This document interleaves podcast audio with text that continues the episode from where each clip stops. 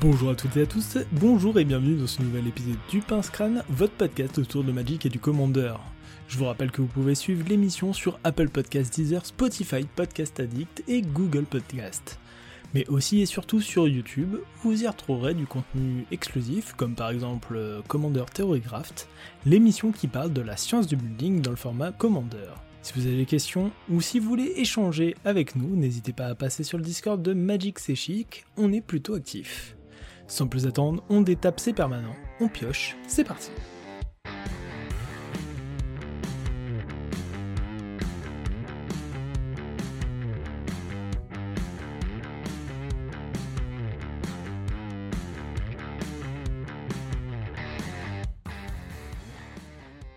Rebonjour et re-bienvenue dans cet épisode du Pince Crâne où nous allons discuter, analyser et débattre autour de ce qu'on appelle le high power ou encore ce que certains appellent le niveau 8.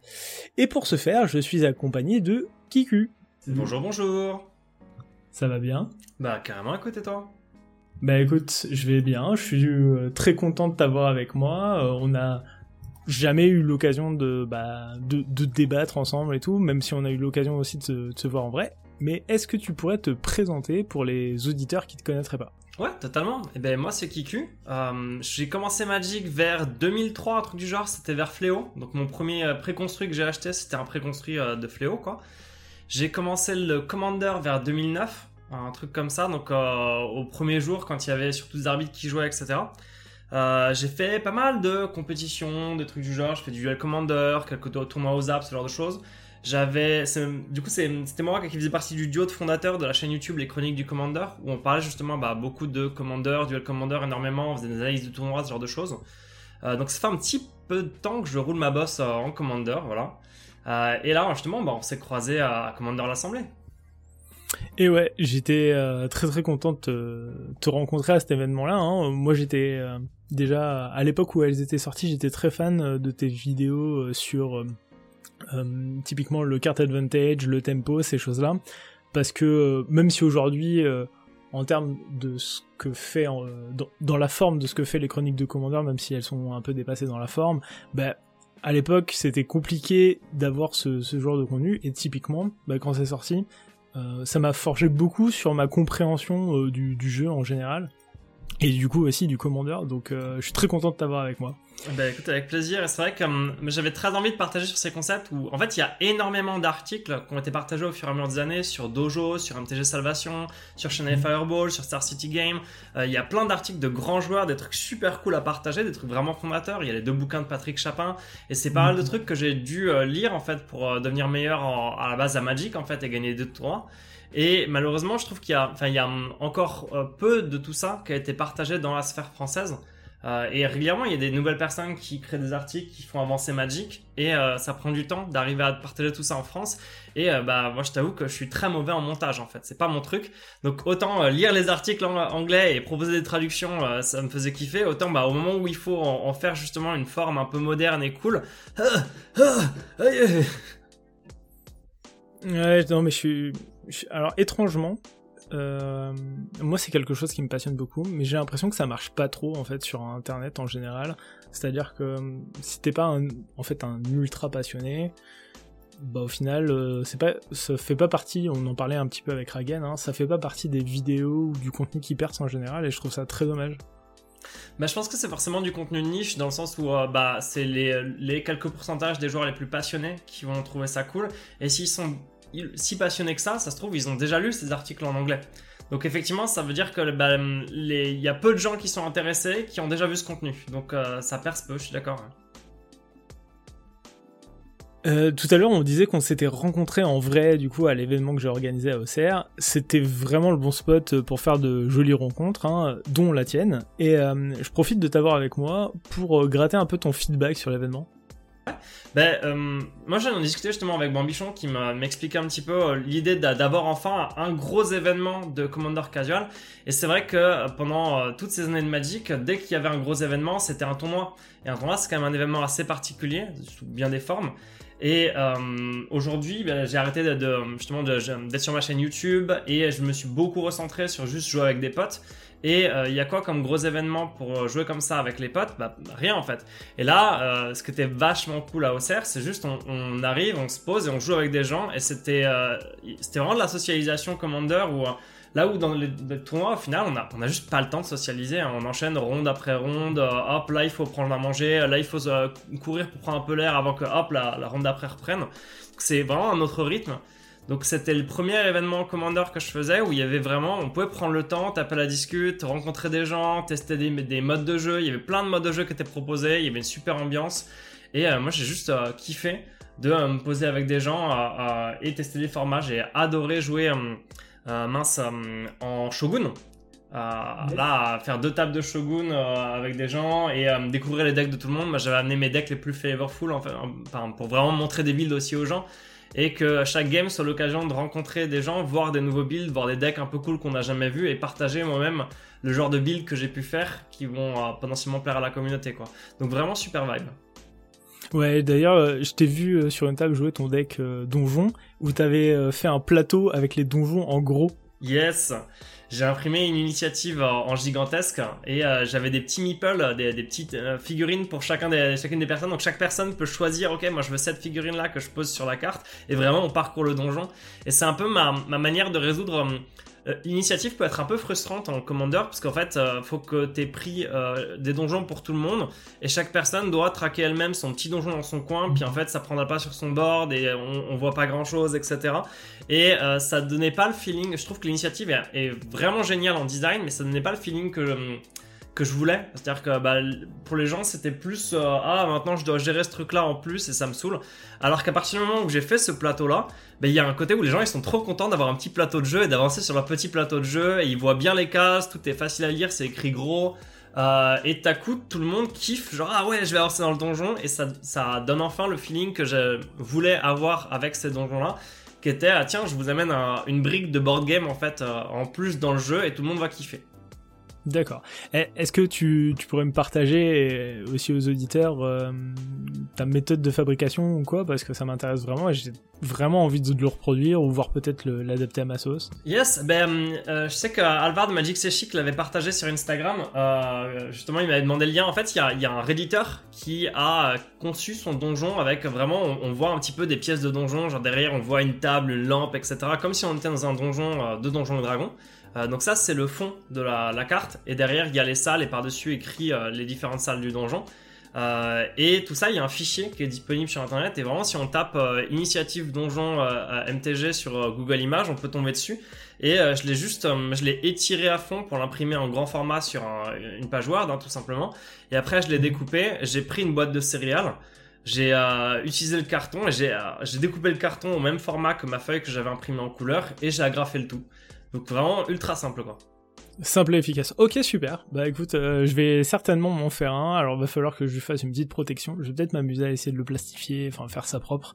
Mais mais euh, je suis euh, je suis vraiment fan de, de, ce genre de truc. Hein. De toute façon, plus ça va aller et plus on va avoir des mécaniques un peu un peu du genre. Donc va falloir se s'accessoiriser, même si c'est pas quelque chose que j'aime beaucoup, mais en tout cas l'idée d'avoir un bel accessoire pour les parties de Commander, ça me parle quoi. Et vraiment, genre, à partir du moment où tu mets euh, pas 35 trucs, mais un board game au milieu de la table, je me rends compte que ça marche bien, et donc ça m'a donné envie de tester d'autres choses. Donc là, j'aimerais bien faire un petit mode de jeu basé sur le, tu vois, le, mariage vampirique d'Olivia et Edgar, et faire un truc euh, où on essaie d'avancer dans la, course à la couronne, peut-être avec le monarque et des, trucs comme ça. Donc euh, je réfléchis en tout cas à des petits board games à rajouter, je pense qu'il y a des trucs vraiment cool à faire. Un, truc en mode on avance dans la cérémonie. Ouais, ouais, c'est ça, exactement. Euh, j'imaginais justement, il y a le moment où tu chopes ton invitation, puis tu prépares, tu vas choisir ta tenue pour le mariage, et tu fais plein de trucs à la con comme ça, mais à chaque fois, il y a un petit effet et tu progresses et c'est cool, quoi. Tu, tu, prends une petite collation, euh, trop bien. bon, on va revenir un peu plus dans, dans le contexte euh, de, du podcast. Hein. Euh, du coup, on s'est rencontrés à, à Commander l'Assemblée. On a eu l'occasion de discuter à quelques reprises. Et en fait, tu m'as balancé un point de vue que je trouvais un peu, euh, je mets des petites guillemets, hein, atypique. Euh, alors je me souviens plus tout à fait de la, phrase exacte. Euh, pourtant, elle m'avait un peu marqué. Hein. je vais essayer de la, reconstituer et tu me corrigeras, d'accord? Alors, t'avais dit quelque chose comme quoi? Le hyperware ne devrait pas exister ou n'existe pas. Soit on joue casual, soit on joue CEDH. En gros, que le niveau 8, c'est le terrain propice à des parties qui se passent euh, socialement plutôt mal. Euh, ouais, bah, après moi j'aime bien parfois euh, jouer un peu la provoque, je trouve que ça fait des conversations intéressantes, donc j'ai balancé effectivement, euh, de toute façon le high powered ça, ça existe pas à une personne qui joue en high powered, donc vraiment en mode taunt, genre ce que tu es en train de faire n'existe pas, ce qui est du coup forcément faux, parce que la personne est littéralement en train de le faire, mais c'était la, la, provoque, ma petite accroche qui justement est le début pour mon, mon, point de vue sur le high powered, qui est que c'est la, la, source de la plupart des problèmes en Commander. Yes. Alors avant d'expliciter euh, ta pensée sur le sujet, est-ce que tu est-ce que tu pourrais définir ce qu'est pour toi le high power? Yes. Ben euh, pour ça je vais euh, décrire ce qu'est pas le high power déjà. Euh, T'as le casu, le commander casual euh, friendly tout ça, qui est le meilleur moyen d'initier les débutants je trouve. C'est vraiment tout ce qui est tu ramènes un préconstruit ou un préconstruit amélioré, tu suis tous les non-dits du commander, donc t'as pas de, de, de, destruction de terrain, t'as pas de combo, donc t'es es vraiment dans le, le commander comme ils appellent battle cruiser si tu veux où tu joues des games fair à un niveau globalement préconstruit et tranquille. Euh, et où là, généralement, il n'y a pas de problème parce que euh, tout le monde sait à peu près à quoi s'attendre. Il y a à peu près les mêmes genres de cartes. Il n'y a pas des staples chers, genre faille cyclonique, euh, dîme étouffante, étude ristique, etc. Il n'y a pas de stacks. Euh, et pour les gens qui sont contents de ce contrat social-là, euh, bah, ça se passe bien. Euh, ensuite, tu as à l'autre bout le CEDH. Où voilà, là on joue compétitif, on joue la gagne, tous les coups sont permis. Euh, toutes les cartes de Magic sont permis. Vas-y, imprime tes proxys parce qu'on joue pas face à ton porte-monnaie, on, joue face à ta compétence. Et là, on va essayer de bien jouer. Euh, et hum, c'est pareil, ce contrat social là, il est très clair. Euh, donc dans ces deux cas, j'ai eu des très bonnes expériences. Euh, j'arrive à un groupe de CEDH, ça se passe bien. J'arrive avec un groupe de casual, ça se passe bien. Je sais quel deck amener. Euh, et au global, je trouve que ça, voilà, c'est cool. c'est bonne, bonne vibe, bonne ambiance.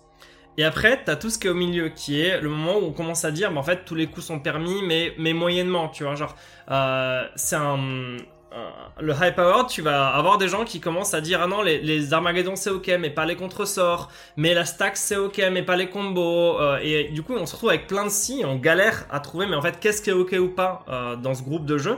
Euh, et c'est pareil, euh, un peu de staples, c'est ok, mais pas trop. Ah, ce staples là, oui, mais pas celui-là. Ah non, là, t'as gagné un peu trop vite, je suis pas content. Et euh, c'est cet endroit où en fait on commence à avoir des, des, vraies bonnes cartes, des decks un peu plus forts, à gagner plus vite, à avoir des stratégies qui sont moins appréciées. Euh, mais euh, trouver un compromis euh, pour la table est très difficile, je trouve. Euh, on va très facilement tomber sur une personne qui l'emporte parce qu'elle va trop vite, une personne qui a joué une, carte qui a pas, pas plu à une autre et du coup on a du drama. Et euh, de mon expérience, quand j'allais, genre, je vais à une table de casual, ça se passe bien. Je vais dans une euh, ligue, genre la, ligue du Val-de-Marne, où ils disent, bah nous on joue casu et on a plein de règles entre guillemets à la con pour forcer les gens à jouer casu. Mais à partir du moment où on a compris l'esprit, ok, bah là en fait on va jouer casu, je vais jouer des préconstruits améliorés, je vais jouer des trucs flavorful. Euh, et ben en fait ça se passe très bien, euh, super ambiance, euh, game agréable, Eh, etc.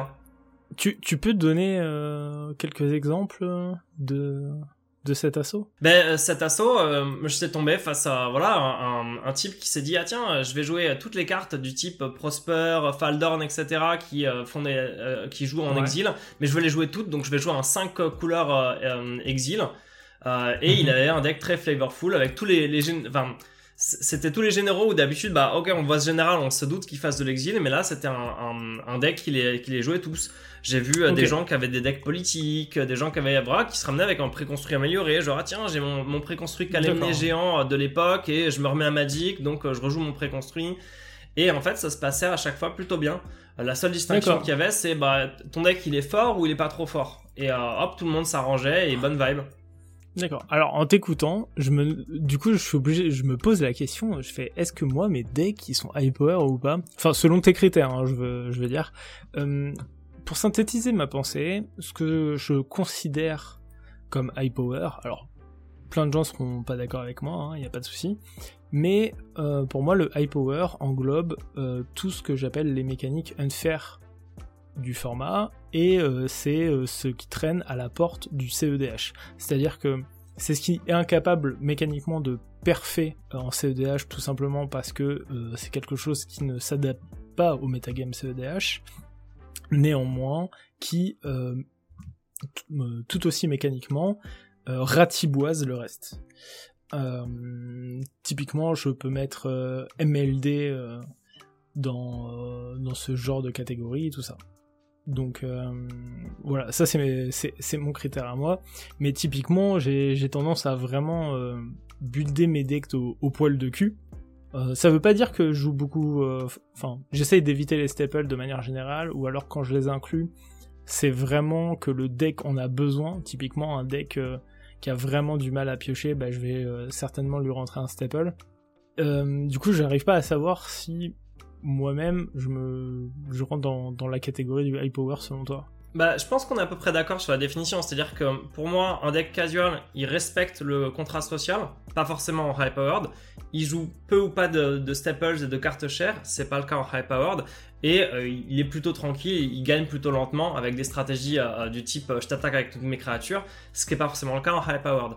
Donc pour moi, à partir du moment où tu, tu, tu sors de ce contrat très clair et très fixe du casual, tu entres dans le high powered. Et après, il y a plus ou moins high powered, mais justement, c'est le souci, c'est que euh, hmm. c'est un, c'est une zone qui est très large dans laquelle les gens n'arrivent pas à communiquer. Et pour moi, c'est le, ça, c'est l'endroit où on va le plus vivre le problème du commander qui est les gens aimeraient avoir un match équilibré avec un euh, où, ils sont à peu près d'accord sur le genre de choses qui vont se passer dans le marque dans, dans la game ils ont envie de jouer un certain type de game et ils vont pouvoir jouer ce type de game tu vois euh, et la plupart du temps, ils y arrivent pas en high power, je trouve. Euh, là où en casual, généralement ils y arrivent. En CEDH, généralement ils y arrivent. Et en high power, c'est là où je vois le plus de galères. Et des galères vraiment genre euh, qui que je. Ben, moi, je suis designer dans, dans le reste de la vie, tu vois. Et je vois vraiment les gens galérer à se dire là j'ai passé une mauvaise game et je j'arrive pas à communiquer sur euh, ou comprendre pourquoi est-ce que j'ai mhm. passé une mauvaise game. Et euh, ça va être des trucs du genre par exemple si les removals sont dans qui sont joués dans la game sont par exemple les contres gratuits, etc. si les removals sont bien meilleurs que la qualité des menaces, ben la, la partie va durer et s'éterniser. Les gens vont galérer à prendre un avantage sur le board et avoir quoi que ce soit qui tient. ils vont être frustrés parce que ben y a rien qui marche et ça avance pas et la game dure et c'est chiant. Et à l'inverse, si les menaces sont extrêmement puissantes par rapport à, ou en tout cas si tu as quelques menaces très puissantes, tu vois, genre ne serait-ce que si tu as une expropriate dans un, un deck, euh, et ben euh, l'expropriate peut se retrouver, être retrouver à être tellement au-dessus du reste des cartes qui ont été jouées dans le match que le reste n'a eu aucune importance. Et régulièrement, je regarde euh, des games, si tu veux, de high powered, que ce soit Sol Ring ou, ou euh, les chroniques du Commander ou Command Zone, etc. Je regarde des games de high powered euh, sur internet et je compte, comme pour le mulligan, tu sais, quand on mulligan, tu comptes combien de cartes sont utiles dans ce mhm. match-up et ça te permet de voir, bon bah là j'ai une main à 5, concrètement, parce que j'ai deux cartes qui sont mortes. Et euh, ça peut avoir du sens de mulliganer parce que euh, euh, je me vois pas performer dans ce match-up. Bah, c'est pareil en fait là, en, fin de game, je regarde une game euh, de Commander qui a eu lieu et je compte combien de cartes ont eu un impact dans cette partie. Et si au final les joueurs ils ont commencé à se grappiller les points de vie, à faire ceci, cela, mais la seule chose qui a eu un impact c'est que ce joueur-là a assemblé sa combo en piochant, en jouant ses terrains et quand il a joué sa combo ça a marché, et du coup rien du grappillage n'a eu d'impact. Euh, bah en fait, ça veut dire que le nombre de cartes qui ont été jouées dans ce match, c'est les terrains, un sort de pioche et euh, deux cartes de la combo. Voilà. Le reste des cartes qui ont été jouées, il y avait peut-être 30 cartes qui ont été jouées à côté, ben, c'était des, non-cartes, entre guillemets, c'était des pochettes vides, elles n'ont eu aucun impact sur la partie. Et du coup, quand les joueurs, euh, quand tu débriefes ensuite avec les joueurs, c'est genre, bon, bah, t'as ressenti comment cette game? Ben, euh, j'ai pas eu l'impression d'avoir un impact, j'ai été un peu frustré par la, par la win, tu vois. Et ils ont du mal à, à, verbaliser, ok, qu'est-ce qui fait que je suis frustré? Bah, t'es frustré parce que zéro des cartes que tu as jouées ont eu un impact dans cette partie. Hmm, alors c'est intéressant, il y a énormément de choses euh, que tu viens d'évoquer euh, auxquelles j'ai envie de réagir. Je sais pas tout à fait par, par quoi commencer. Euh, comment je pourrais faire ça? Est-ce que... Ah là là, j'ai envie de te poser plein de questions du coup sur qu'est-ce que tu considères comme high power ou pas? Mais avant, euh, t'as évoqué le fait que tu étais designer. Est-ce que tu peux m'en dire un peu plus? Ouais, ben moi je bosse dans le jeu vidéo. Et euh, du coup, je, dans, je design en fait des éléments de jeux vidéo. Donc, je vais designer, euh, voilà, moi, une interface pour naviguer dans le jeu, euh, un système de notification, un système de communication, euh, je vais designer voilà, des flows de jeu, euh, comment est-ce que tu arrives de cet, élément de jeu à cet élément de jeu, euh, ce système de jeu, qu'est-ce qui fait qu'il est facile à comprendre et à utiliser? Hmm. donc je, voilà, je, bosse sur plein d'éléments de, de, jeu, ce qui veut dire que mon quotidien, c'est de, discuter avec des, des, gens du jeu vidéo de comment est-ce qu'on fait un, un, jeu qui plaît aux gens et quelles expériences fonctionnent, quelles expériences ne fonctionnent pas, qu'est-ce qui fait que là les gens ils ont passé un mauvais moment ou un bon moment et comment est-ce qu'on rectifie le tir? Ok.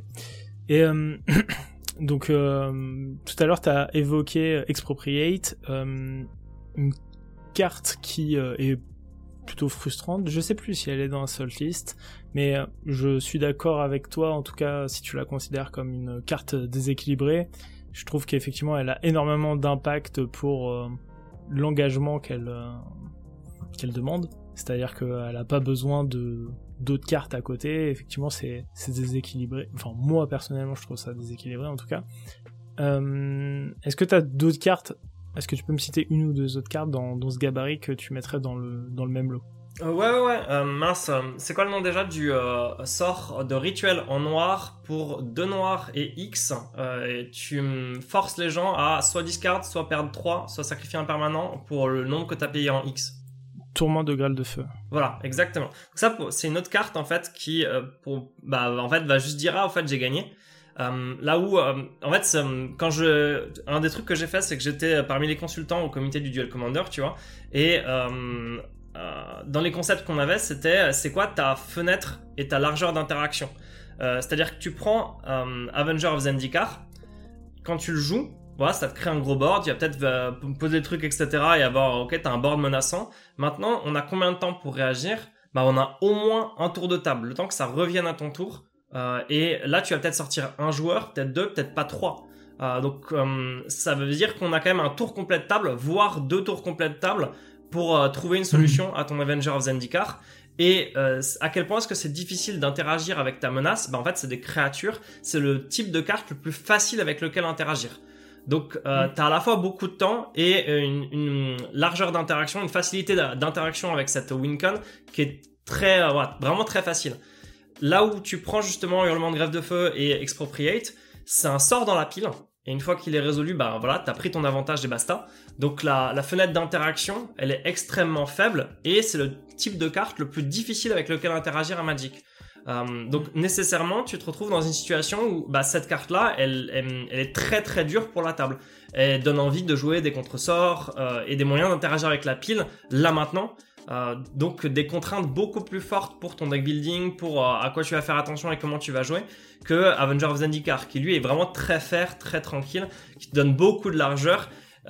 Et a priori qui met peu de contraintes sur le deck building et sur le, comment les gens vont jouer pour arriver à surmonter cette menace. Hmm. Ouais, ouais, je suis tout à fait d'accord euh, avec ton approche et voire même, en fait, finalement, c'est ce genre de carte qui rend euh, l'interaction contre sort euh, si pertinente, c'est que elle permet de dodge quasiment tout, notamment ces grosses menaces très onéreuses en mana qui demandent rien d'autre chose que d'avoir que d'être encore vivant tour 8-9 quoi en fait. Absolument personnellement, moi, ce qui me fait adorer Magic, c'est euh, les synergies entre les cartes. D'ailleurs, je pense que c'est vrai pour euh, beaucoup de TCG ou de jeux en général. C'est l'association d'éléments de gameplay euh, et comment dire le building, theorycraft qui rend les interactions intéressantes. Et typiquement, je trouve que ces cartes-là sont particulièrement désintéressantes parce que elles sont quasiment totalement autonomes et euh, bon, bref, elles me, font, elles me font lever les yeux au ciel et souffler du nez, quoi. Yes, bah voilà, on est d'accord. Et c'est. Hum, ça revient à cette spécificité du hum, Commander qui est. Hum, en fait, quand tu joues en tournoi, tu essaies de faire le meilleur deck possible. Et tu te poses pas la question. Es, constamment, ce que tu apprends, les infos que tu vas chercher, les articles que tu vas lire, etc., c'est comment est-ce que je peux ramener le deck le plus fort possible, qui, a la meilleure force intrinsèque, qui est le plus adapté au metagame que je vais avoir dans ce tournoi, etc. Euh, et t'arrives en commander, et là c'est super étrange, et c'est un truc qu'on voit régulièrement, des, des, joueurs compétitifs qui arrivent en commander, souvent ils comprennent pas, genre attends, comment ça il faut que, je, que mon deck soit moins fort, qu'est-ce que tu veux dire par là? C'est pas normal. Euh, c'est on, on, est dans cette situation super étrange où il faut qu'on ait un deck qui a la bonne force par rapport au reste du groupe pour que tout le monde passe une mhm. bonne game, qu'on ait l'impression que la partie est équilibrée, que chacun avait ses, euh, ses, ses chances, etc. Et euh, c'est très facile en casual quand on met beaucoup de règles, euh, genre pas de combo, pas de ceci, pas de cela, pas de machin, etc. Bon, ça fait beaucoup de règles, mais au moins une fois qu'on connaît les règles, c'est assez facile de faire un deck qui est adapté à la table. Euh, et en CEDH, bon, bah, la question se pose pas parce qu'on fait le, plus fort possible. Et le high powered, c'est justement ce moment où, ben, si tu veux être le plus fort possible, tu vas essayer de réduire la fenêtre d'interaction, d'avoir un type de carte avec lequel c'est difficile d'interagir, de justement de pas jouer des, créatures qui sont trop faciles avec lesquelles interagir, parce que tu veux que les, les euh, anti-créatures de tes adversaires soient des cartes mortes dans leurs mains qui ne servent à rien contre toi. Donc tu vas euh, déployer un certain nombre de concepts de building pour euh, prendre l'avantage et t'arrives en partie, les gens sont frustrés parce que bah oui, t'as pris l'avantage. Et moi qui venais justement en 2009 du compétitif, ça m'a pris énormément de temps de comprendre, ah en fait, euh, les gens veulent avoir une partie équitable, ce qui veut dire qu'il faut que je nerf mes decks et que je trouve euh, que, je, comprenne tous ces non-dits du commander sur euh, ces cartes que je dois pas jouer et que j'arrive à m'adapter pour sortir un deck du bon niveau par rapport à la table et c'est ça qui fait que les gens vont être contents. Et j'ai mis énormément de temps à trouver ma recette pour faire des builds au bon niveau et m'adapter à, mon groupe de jeu. Et constamment, je vois des, des, nouvelles personnes qui arrivent vers le high powered et qui galèrent en fait à trouver cette recette là euh, de comment est-ce que je fais un deck qui est au bon niveau par rapport à la table et euh, qui ramène plusieurs decks comme ça et qui galère à communiquer avec les autres personnes sur ah, le tien il est plutôt niveau quoi, niveau comment et les niveaux de deck, le 1, 2, 3, 4, 5, 6, 7, 8, 9, 10. quasiment tout le monde va te dire ah oui mon deck il est niveau 7 et niveau 7 ne veut ne veut pas dire la même chose pour tous les gens ce qui, veut dire que le, système ne fonctionne pas dans le sens où bah, tout le monde dit ah ouais moi j'ai pris un niveau 7 puis après personne n'est content parce que la partie n'était pas équitable et euh, c'est ça que je reproche au, high powered, c'est justement cette difficulté euh, extrême qu'il y a pour les joueurs d'être satisfait de leur expérience de gameplay, d'être satisfait d'avoir eu un, beau match équilibré. Hmm. Alors, je, partage complètement ton, point de vue concernant les, niveaux de deck. C'est quelque chose auquel. Euh, c'est marrant parce que quand j'ai commencé à découvrir les niveaux de deck, d'ailleurs, grâce à une vidéo que tu as fait euh, sur les chroniques, c'est un truc qui m'a non seulement beaucoup marqué, et en plus, bah, je suis allé lire tout ce que les gens faisaient sur la question. Donc j'étais très, euh, comment dire, très engagé là-dedans. Au point où moi-même, je me suis amusé à rédiger des choses et tout. Et aujourd'hui, je n'y crois plus du tout. Parce que je trouve que l'implication, euh, comment dire, je trouve euh, que la popularisation dire, de, ces règles, ces règles tacites, en fait, on a tous une considération de ce qui est de ce qu'est le 8, de ce qu'est le 7, qui est finalement plutôt différente, et je trouve que c'est énormément source de conflits dans les LGS ou quoi, autour de ce qu'est un deck niveau 7, de ce qu'est un deck niveau 8.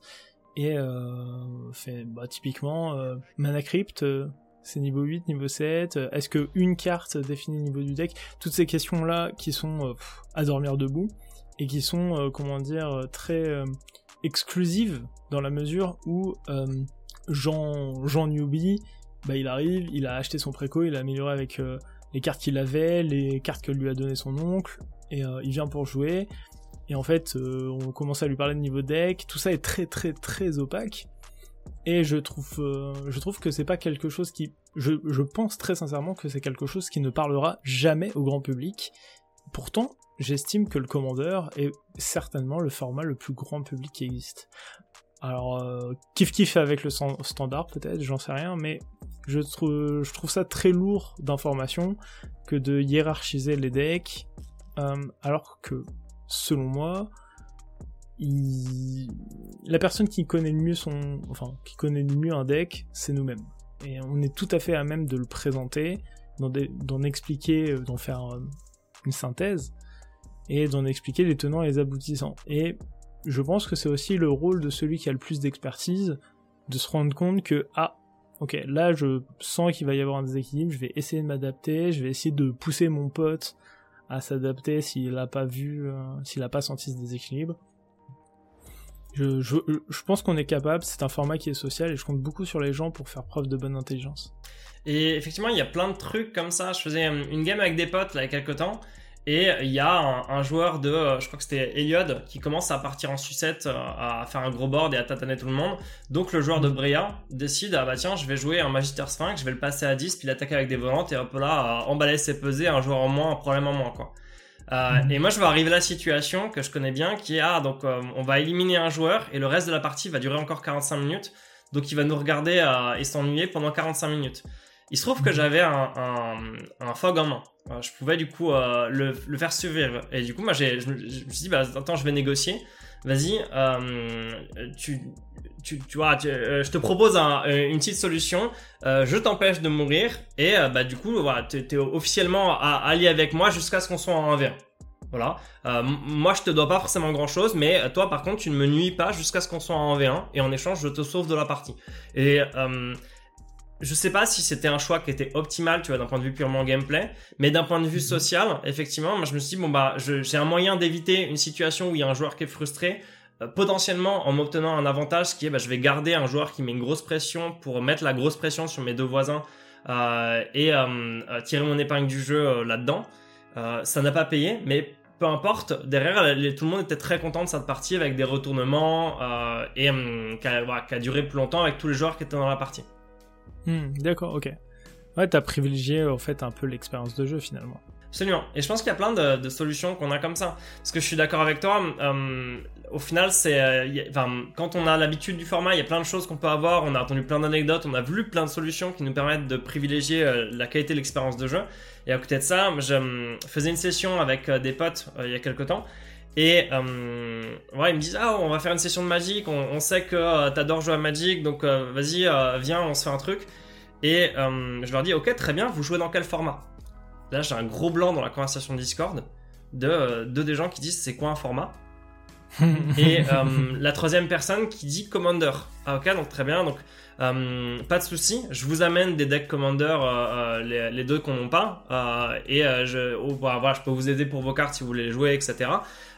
et du coup, la dernière personne, tu joues des decks de quel niveau Histoire que je m'adapte et que je puisse aider les deux autres à, avoir des decks adaptés. Et là, c'est elle qui me regarde avec des grands yeux, genre, comment ça, un niveau? C'est quoi un niveau? Euh, et euh, bah, du coup, je lui dis, vas-y, euh, décris-moi un peu ton, ton, deck pour qu'on puisse faire adapter. Et, vraiment, j'avais l'impression de les avoir tous perdus. C'est-à-dire que bah, c'était justement des joueurs qui sont pas engagés, qui se renseignent moins sur le, le commander. Et donc, le principe de c'est quoi un niveau de deck, présente-moi ton deck, c'est quoi un format, etc. C'était déjà très haut comme question, en fait. Et je, je suis d'accord avec toi qu'au final, euh, arriver à se mettre d'accord sur un, niveau en high powered, bah, ça marche pour les groupes d'habitués qui qui jouent régulièrement.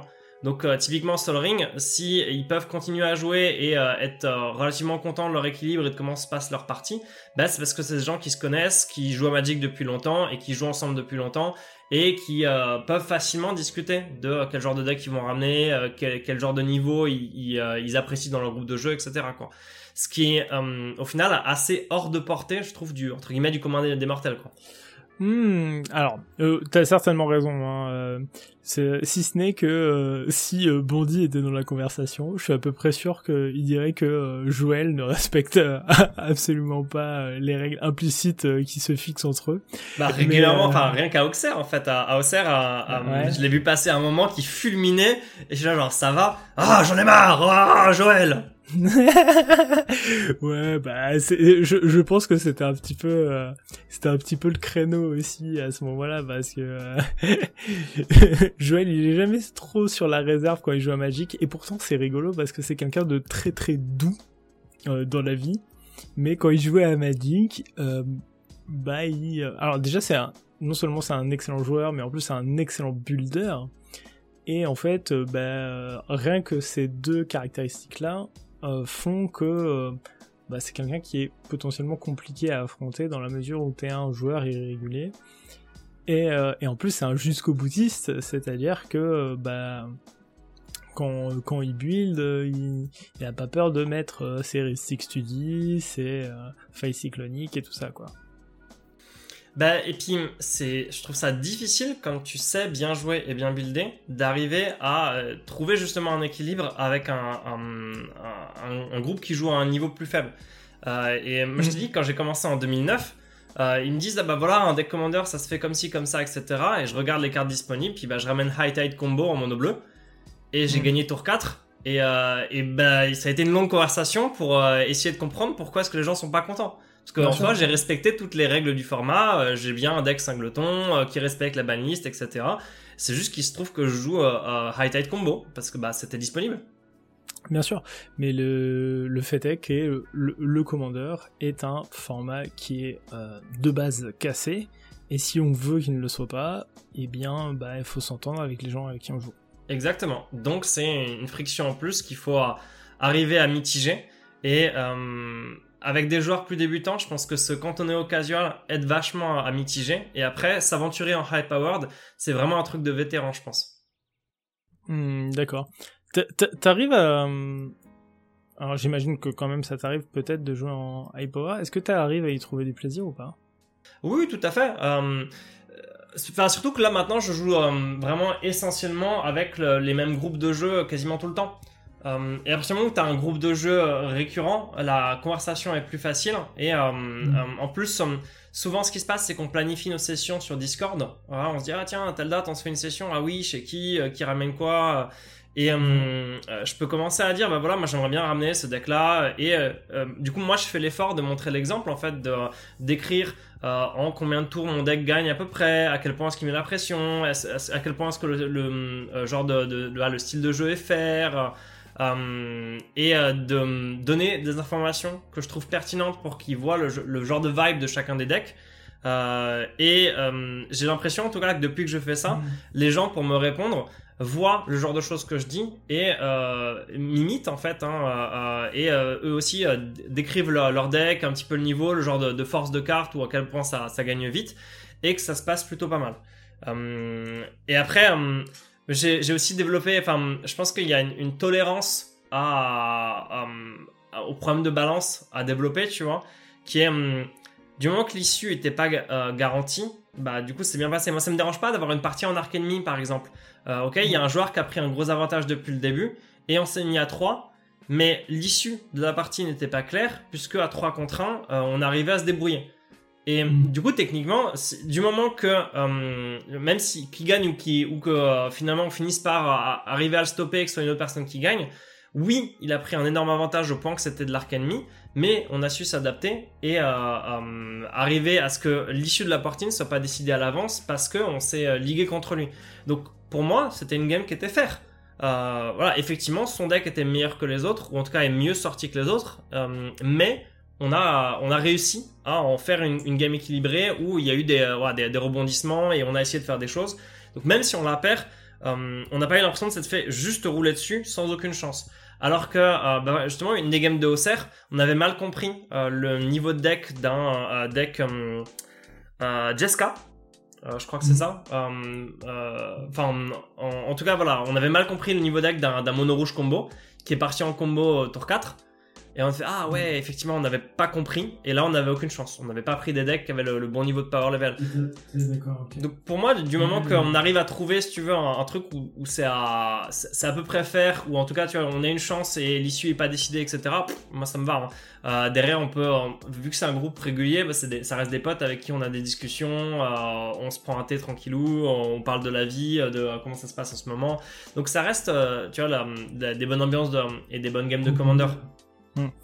Euh, mais du coup, ce... est-ce que tu as une idée euh, Je sais pas. Moi, moi admettons, je suis, je suis joueur, j'ai pas de groupe de jeu. Euh, je vais de LGS en LGS. Et ben, je, cherche soit à m'adapter à ce qui se passe, soit euh, arriver à comprendre, soit au contraire, bah en fait, je vis dans une grande ville et il y a beaucoup de joueurs très différents. Euh, selon toi, comment je fais pour passer des, des bonnes soirées et des bonnes games Pour moi, il faut vraiment euh, accepter que les premières sessions, il y aura plein de games déséquilibrées et euh, se concentrer sur le social. Enfin, pour moi, le, gros avantage du, enfin, tout l'intérêt du Commander, c'est des, moments sociaux sympas. Euh, si tu veux jouer à la gagne, tu vas en CEDH ou tu vas dans d'autres formats compétitifs. Il y a, d'autres espaces que le Commander pour vivre autre chose, mais la grande force du Commander, c'est euh, le social. Et c'est le social qui va débloquer le fait d'avoir des bonnes games et des games équilibrées. Euh, donc je dirais que le, plus important, c'est trouve des gens avec qui tu connectes, avec qui tu t'entends, des, des, des, gens où tu dis bah, bonne vibe, bonne conversation, c'était sympa de discuter avec cette personne ou cette personne a l'air cool. Et se concentrer vraiment là-dessus une fois que tu as trouvé des gens où tu dis, bah, eux, en fait, passer du temps avec eux, euh, ça me plaît. euh, c'est là où euh, on peut construire quelque chose puisque à force de passer du temps, on va mieux comprendre leur playstyle, leur style de jeu, avoir des conversations et s'adapter. Donc je pense vraiment que la première brique c'est le social et la seconde brique bah, c'est tout simplement de aller regarder en fait, enfin, écouter ce genre d'émissions, aller regarder des games etc et voir qu'est-ce qui va pas en fait. Est-ce que mon deck était trop fort, pas assez fort Est-ce qu'il y a cette personne-là, son deck était trop fort, pas assez fort Qu'est-ce qu'on peut faire? Comment est-ce qu'on peut en discuter? Et en fait, il y a plein d'émissions qui traitent de bah, comment est-ce qu'on peut discuter de ce genre de sujet dans le groupe? Comment est-ce que je mhm. peux rendre mon deck plus faire, moins faire?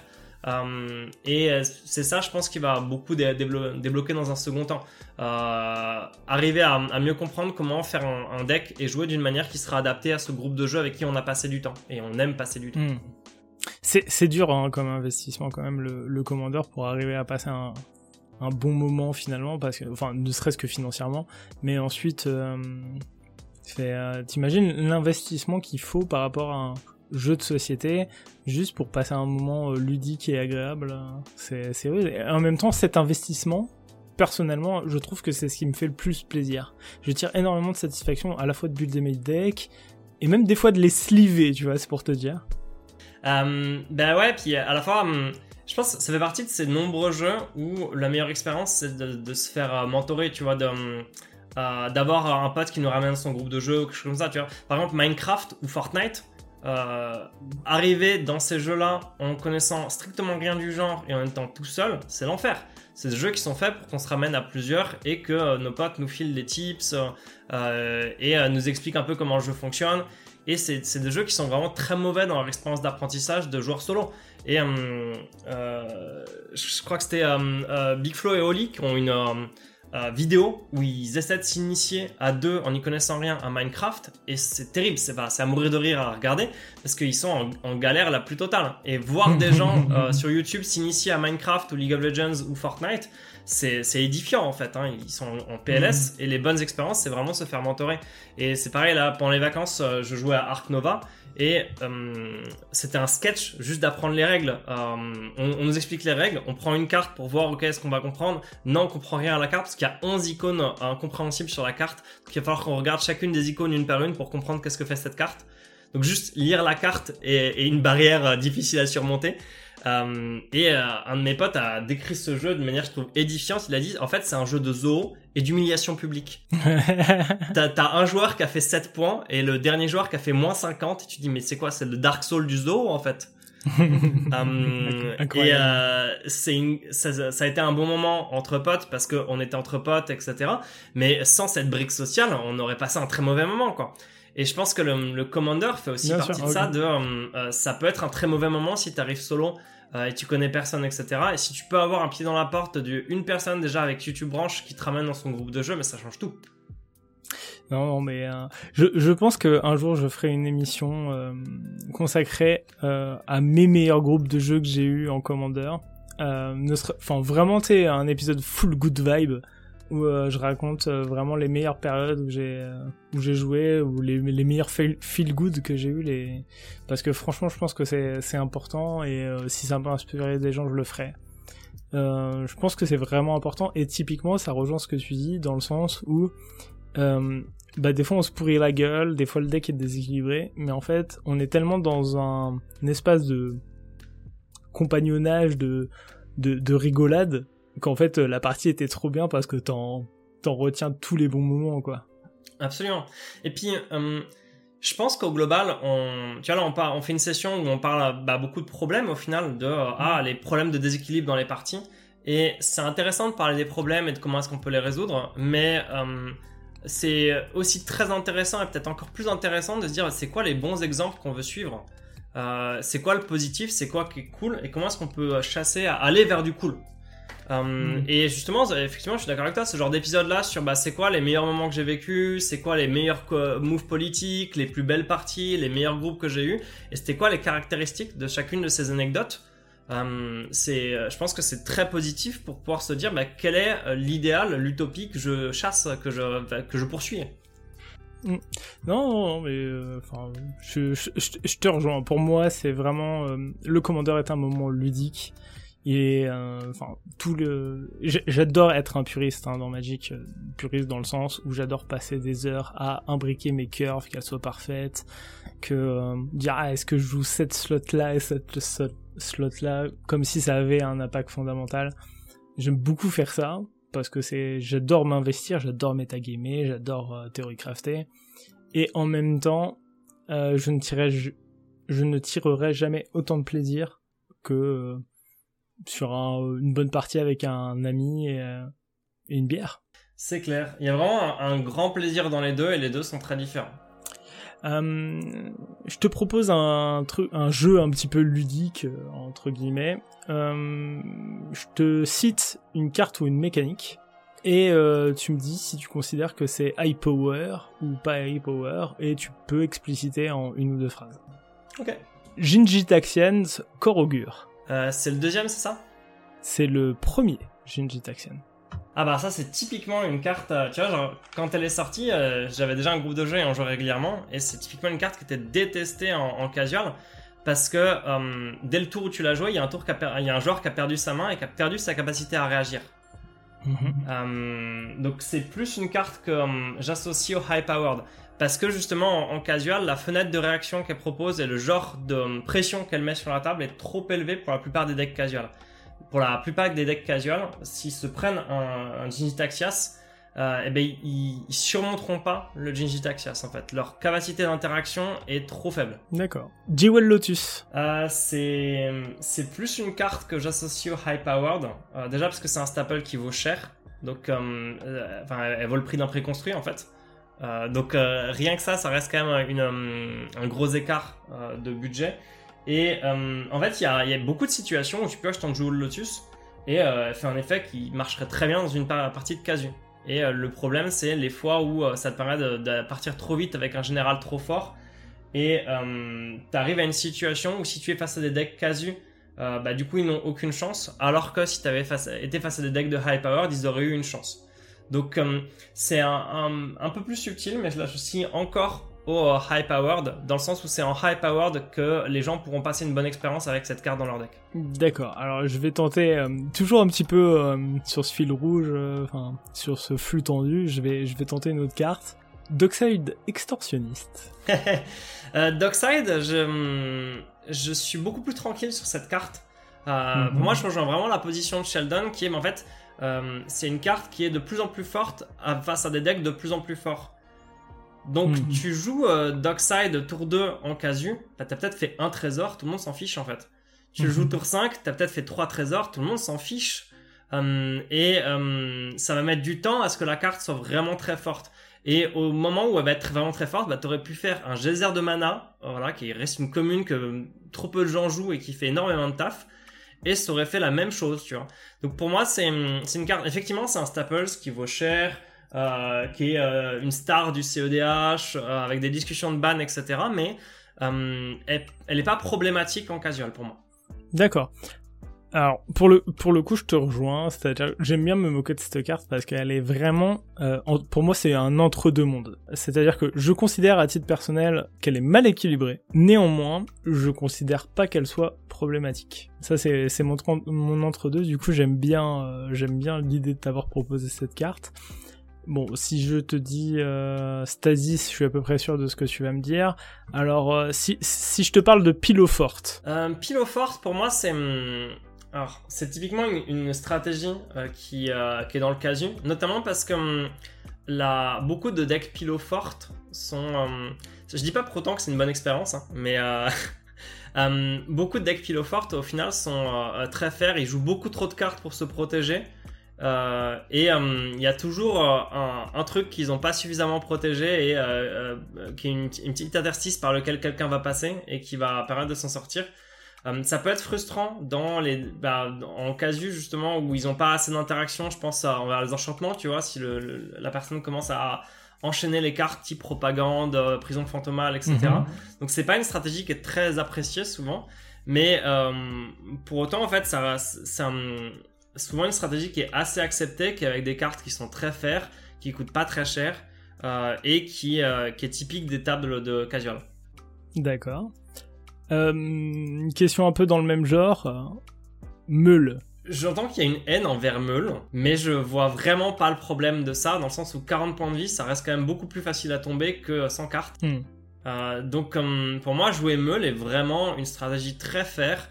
Euh, et qui justement Taku un élément qui n'était pas une question on se posait pas la question de est-ce que je vais mourir à la meule et Taku maintenant on se la pose et ça enrichit les parties donc j'ai vraiment hmm. aucun souci avec ça et pourtant je suis mort régulièrement à la meule euh, en casual commander ne serait-ce que parce que j'adore piocher. T'es mon bro, nickel. Euh, toujours dans les cartes un peu, euh, un peu border ou en tout cas qui, euh, tout le monde n'est pas forcément d'accord sur le sujet. Qu'est-ce que tu penses des Titans Eldrazi qui sont légaux en commander? Celui qui est ban, clairement, il était problématique. J'ai joué à l'époque de Emrakul Unban, c'était un enfer. mais pour, moi, ceux qui sont légaux sont typiquement tranquilles. Ça fait, enfin, atteindre 10 mana, c'est très difficile et ça fait longtemps que j'ai pas vu euh, une, game qui se passe de manière problématique avec ça. Euh, je pense que c'est plutôt genre une carte comme Satoru, tu vois, qui va rendre ça frustrant. Euh, jouer Satoru Eldrazi en casu, c'est pas l'endroit, faut le jouer en high powered. D'accord. Et généralement, quand je joue ce genre de puissante carte là, qui reste, ben, je vais jouer une grosse carte et je vais attaquer avec. Et ça va prendre du temps parce qu'elle colle que 10 ou 11 dégâts à chaque fois, tu vois. Et ça se trouve, t'as 40 saprobions pour bloquer. Généralement, je la classe dans ce que j'appelle casual punchy. C'est-à-dire que je, leur dis, ah, voilà, euh, je joue, je suis le contrat du commander, je joue des cartes euh, euh machin, etc. Mais là, je colle des patates. Voilà, euh, pensez pas que je vais jouer des mauvaises cartes, là je ramène un casual punchy. Euh, donc je fais un peu cette distinction là euh, quand je communique avec mon groupe de jeu et ce qui est elle est plus safe en high powered bien sûr, mais euh, j'ai vu régulièrement des tables de casus sur lesquelles elle, pouvait être ok. Ok, je vais, je vais continuer jusqu'à trouver une carte où on a un désaccord un peu franc parce que sinon c'est pas rigolo. Magistrat de Dranit. Ah, c'est une carte que hum, j'aurais tendance à la réserver au high powered euh, juste parce que mhm. l'expérience de jeu qu'elle propose est assez frustrante. Et j'entends le, fameux dice to removal euh, dans, qui, est beaucoup discuté. oui, effectivement, il suffit d'un anti-créature pour gérer cette carte-là. Euh, mais elle arrive dès le tour 2 et elle disrupte du coup dès le tour 2 les, plans de curve, de jeu des gens, etc. et euh, ça a tendance en fait à ah bah tiens bah j'ai pas mon removal en main de départ et je dépends de mon commandant et du coup bah je joue pas pendant un tour, deux tours, trois tours, quatre tours, cinq tours, six tours. Donc c'est plus euh, par expérience de jeu, je la réserverai au high powered parce que j'ai vu trop de gens frustrés par cette carte en casual. Ah oh là là, c'est compliqué pour moi, j'arrive pas à trouver un point de franc désaccord. Euh, je vais, ah, si je te dis Blood Moon, je suis, je suis quasiment sûr de, de, sur quoi on va tomber. Hmm, si je te dis Smothering Tide, c'est à peu près pareil. Euh, si je te dis Stupid Divination du Sensei. Euh, pour moi, c'est une carte qui est parfaitement ok. Ce qui est pas ok, c'est de slow play Stupid. Ah là là, c'est chiant. J'arrive pas à tomber en désaccord avec toi, c'est problématique. Euh, bon, c'est euh, de toute façon c'est à peu près logique. Hein. J'ai été euh, j'ai été pas mal euh, aussi comment dire initié façon façon de dire, mais j'ai beaucoup mangé ton propre contenu, donc ça fait ça a forcément structuré ma pensée. C'est dur de trouver des, des, cartes de franc désaccord, mais je pense qu'on considère à peu près tous les deux ce qu'est le casual, toi et moi. De... Enfin, on, le configure à peu près de la même façon. C'est-à-dire qu'en euh, en tout cas pour moi, euh, je souhaite que mon deck ne soit pas vécu comme une frustration pour l'adversaire et il est pensé comme ça. Yes. Bah voilà, exactement. J'ai ramené des decks à OCR qui étaient faits pour que tout le monde ait une bonne expérience à la table. Et le fait d'imprimer un donjon et le mettre au centre fait partie de ça. Euh, mm. Et effectivement, ça devient une considération de deck building en fait à un certain stade c'est qu'on construit nos decks pour que euh, la table ait une bonne expérience. Moi, je rajoute beaucoup de cartes de type Go, des genres de, trucs, des choix politiques, des mm. faits ou fictions, juste pour créer des interactions et des moments à la table. Je rajoute des cartes qui sont euh, moins connues pour euh, que les gens puissent dire waouh attends moi je connaissais pas cette carte mais c'est trop rigolo vas-y j'en veux une aussi et voilà c'est une vraie pensée dans mon deck building de me dire bon on va embrasser la nature sociale du format ce que je fais bien sûr pas en CEDH et ce que j'ai tendance à skipper en, high power parce que j'ai euh, j'ai un deck Lord Wingrace euh, euh, high powered, j'ai un deck Shorikai high powered, j'ai quelques decks high powered en fait là-dessus, mais où effectivement bah, je vais jouer des cartes efficaces je vais jouer des appropriates, je vais jouer des trucs comme ça, et, il va y avoir un, match high powered qui n'est pas CEDH où effectivement je vais pas aussi vite, je joue pas autant de staples. J'ai une séparation pour jouer en, high powered qui peut peut-être être intéressante aussi. En fait, j'ai des classeurs pour ma collection qui me sert au tournoi. Euh, et elle ne sert qu'au tournoi. C'est-à-dire que je me suis imposé comme règle perso que euh, mes cartes pour, pour, le CEDH, pour les tournois, etc., restent pour le CEDH, pour le compétitif. Et je n'y ai pas accès pour euh, builder des decks, même en high powered. Hmm, ce qui me force à, bien sûr, à compenser via du meilleur deck building et ce qui permet plus facilement d'avoir un, un, power level qui correspond à celui de la table. Parce que sinon, si je me donne accès à tous mes staples, déjà j'ai des decks moins uniques. Euh, et mhm. j'ai trop de difficultés à euh, nerfer mon deck. Ok. Je vais parler vite fait de mon expérience du high power, c'est-à-dire que euh, j'ai au moins envie d'avoir dans, dans ma collection de decks au moins un ou deux decks high power de façon à pouvoir répondre à une certaine attente. Je sais très bien que si je vais en FNM ou euh, enfin bref, je vais je vais dans un lieu pour jouer à Magic, j'en prends au moins un des deux parce que bah j'ai envie de pouvoir répondre à cette attente si elle existe. Euh, j'en ai j'en ai actuellement un qui tourne vachement bien, c'est euh, un Malcolm Dargo que je joue aussi avec des fois avec le gobelin, ça dépend. Euh, Brish, il s'appelle. Donc, euh, mais il est principalement Malcolm Dargo, euh, Tour Sup, euh, combo pirate, voilà. Et mais je le trouve quand même relativement atymique dans un dans la mesure où certes il y a énormément de tours supplémentaires, mais il joue surtout pour tuer aux dégâts soit de Dargo, soit aux dégâts d'attaque en général, et c'est suffisamment impactant pour gagner relativement vite et j'en suis très content. Néanmoins, c'est un sort, euh, c'est pardon, c'est un deck que je garde énormément dans ma boîte et que j'ouvre très très peu et ça me fait un peu de la peine. Euh, en, en, autre mesure, il y a, y a des decks qui sont un peu border que personnellement, si ça tiendrait qu'à moi, je je dirais pas qu'ils sont high power, mais je sais que sur euh, certains critères, ça peut l'être. Euh, notamment un deck Selvala Eldrazi que j'ai qui selon les critères des personnes, il peut être considéré comme high power. J'ai un deck Kenesos qui peut tuer à la combo euh, Ulbricher, Sol Ring euh, plus un autre caillou into mana infini. Mais euh, je trouve euh, la structure du deck tellement fluctuante et comment dire aléatoire que j'ai du mal à le considérer comme un deck suffisamment consistant pour le qualifié de high power. Ouais, c'est, difficile parce qu'effectivement, comme tu le dis, euh, euh, suivant les variations de groupe, ce qu'ils aiment, ce qu'ils aiment pas, ce qu'ils arrivent à gérer, pas à gérer, euh, ben, la définition fluctue un peu quoi. Mm. Et là, pour le coup, ce qui me dérange avec ce deck Kenesos, tu vois, c'est que le deck est pas suffisamment régulier selon moi pour être qualifié de high power. Et pourtant, il y a un, côté un peu, tu sais, ticket d'or un côté euh, loto du deck. Euh, qui est euh, qui peut sortir des fois relativement tôt, tu vois. en fait, typiquement, j'ai une problématique qui vient de la disparité des des monstres marins, donc des grands serpents, des kraken et tout le bordel là, qui en fait, il y en a deux trois qui sont extrêmement forts. Tout le reste est vraiment pas terrible si on regarde les créatures de Magic. Et en fait, l'écart entre ces deux groupes est tellement éloigné que le deck est très irrégulier et ça me dérange. Je, je pense que intimement je préférerais qu'ils sortent de nouveaux Kraken un peu punchy. Comme ça je peux dire bon ben voilà c'est un vrai deck high power plutôt que jouer un deck euh, monstre marin un peu mou auquel je prends moins de plaisir personnel quoi. Et euh, ça tient aussi à, en fait comme tu sais tout à l'heure on parlait de compter le nombre de cartes qui sont impactantes. Ça marche aussi pour ta propre main où euh, quand tu commences à jouer en high powered, si tu mets n'importe quel slot un peu fun et que tu es dans une situation de, jouer en high powered et tu as ça dans ta main, bah, le problème c'est que c'est tellement en dessous de tout le reste de ta main que tu la joues pas, tu la joues pas, tu la joues pas, puis tu finis par la retirer en fait.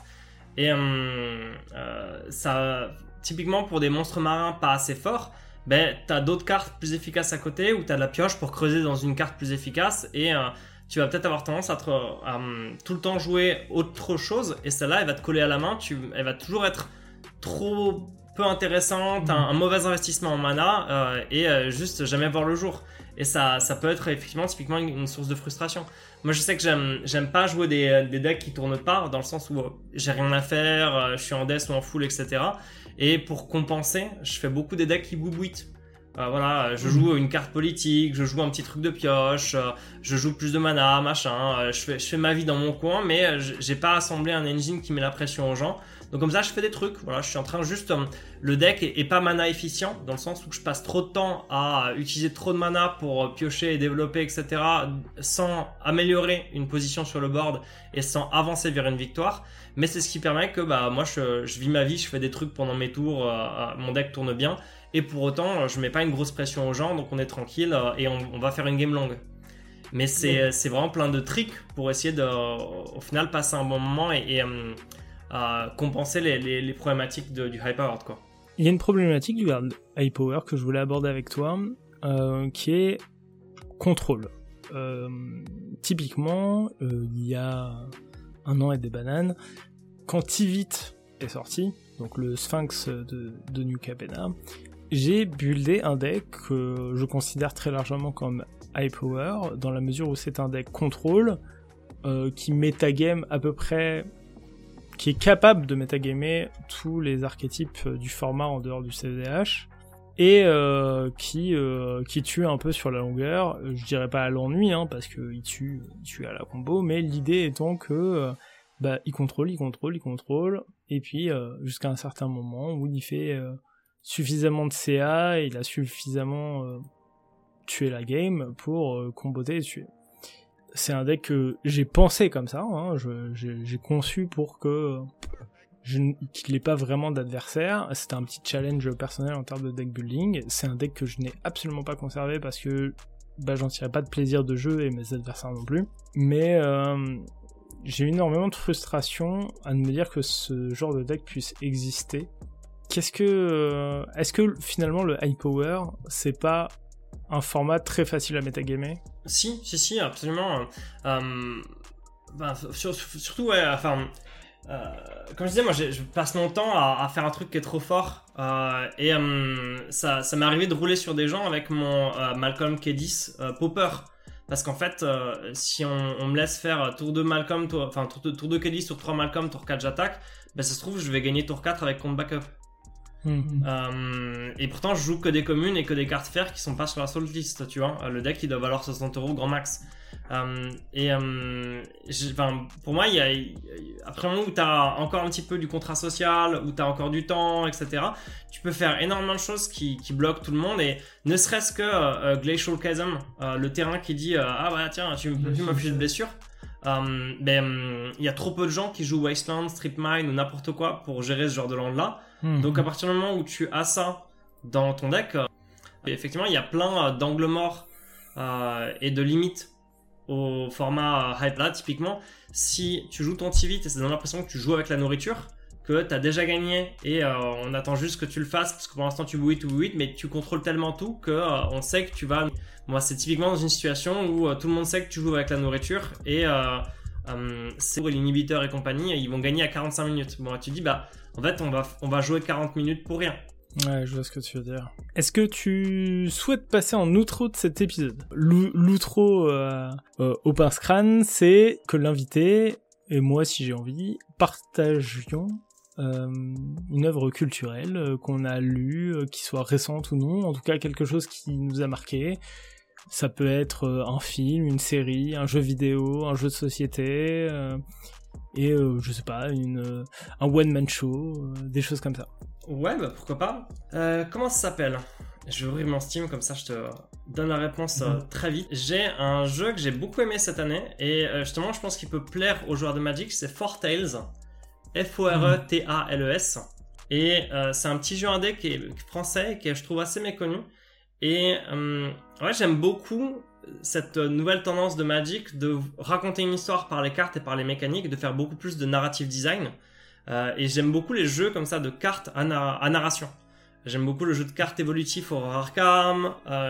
et Four Tales est dans cette mouvance de proposer un jeu de cartes narratif où on, va se balader et résoudre un mystère, avancer dans des scénarios, etc. via des cartes, en jouant des cartes. Et je trouve que c'est une superbe fusion à la fois d'un jeu à la Magic, entre guillemets, dans le sens où euh, on doit essayer d'optimiser nos ressources et de faire les meilleurs choix stratégiques pour avancer dans le scénario, euh, et à la fois de narration où euh, chaque carte représente une type d'action. Si tu joues une carte qui est une carte de pickpocket, bah, elle représente le pickpocket dans la narration et tu vas pouvoir voler des trucs avec et prendre des avantages stratégiques en volant le bon truc qui aide un adversaire. Et euh, je trouve cette fusion de narration et de gameplay, euh, d'économie euh, d'action et d'économie de cartes fonctionne très très bien.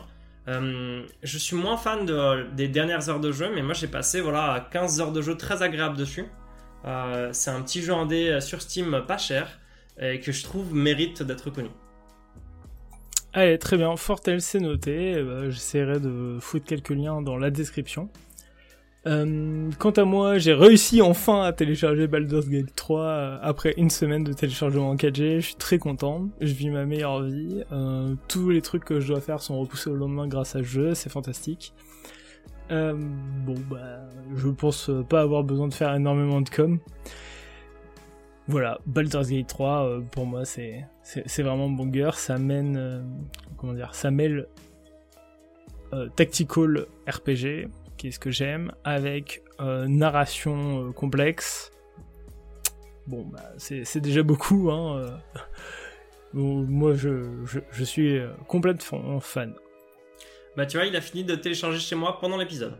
Aïe, aïe, aïe, aïe, aïe, aïe. J'espère vraiment, vraiment que tu, tu, me feras un petit retour. Euh... je sais pas si t'as beaucoup de dispo dans, dans, dans l'année qui, qui suit ou dans les prochains mois. Mais euh, je voulais proposer aux auditeurs de euh, partager leur deck par commentaire et que si, si tu trouves un peu de temps et moi aussi, euh, on, on leur réponde et qu'on leur dit si on trouve leur deck high power ou pas. Est-ce que tu arriverais à trouver quelques, quelques minutes pour faire ça ou pas? Euh, Je n'en ferai pas beaucoup, mais je peux en faire quelques-uns. Allez, trop cool. Trop, trop, trop cool. Euh, bah écoute, je, te remercie vraiment hein, d'avoir euh, participé à ce podcast. Euh, il y a y a cinq ans, quand vous aviez sorti sur les chroniques euh, les MTG Tutor, c'était comment dire, peut-être un, un, petit peu avant. bah c'était un moment où Magic, j'étais encore dedans, mais très très loin. Le standard m'intéressait plus. Le Commander, c'était quelque chose que je voilà, je, jouais un petit peu pour faire plaisir à des potes eh ben, ça me fait plaisir de t'avoir parce que du coup, ça raccorde un petit peu les deux bouts. Euh, c'est ce genre de vidéo euh, sur le quality advantage, sur le tempo, sur le card advantage, qui m'ont donné envie autant de m'investir dans, dans le Commander. Et du coup, bah forcément, ça me fait très plaisir de t'avoir avec moi. Encore merci. Stylé. Eh ben écoute, merci beaucoup à toi. C'était un vrai plaisir aussi euh, que tu m'accueilles et de découvrir donc ton origin story du Commander avec les chroniques.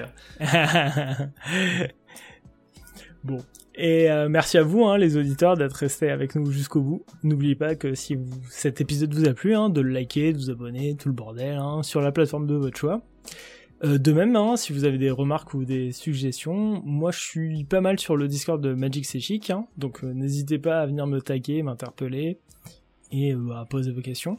Je vous souhaite plein de bons top decks et pas trop de manades. C'était le pince crâne. Salut Yes, bisous tout le monde et puis au plaisir probablement, voilà, peut-être à Auxerre l'année prochaine.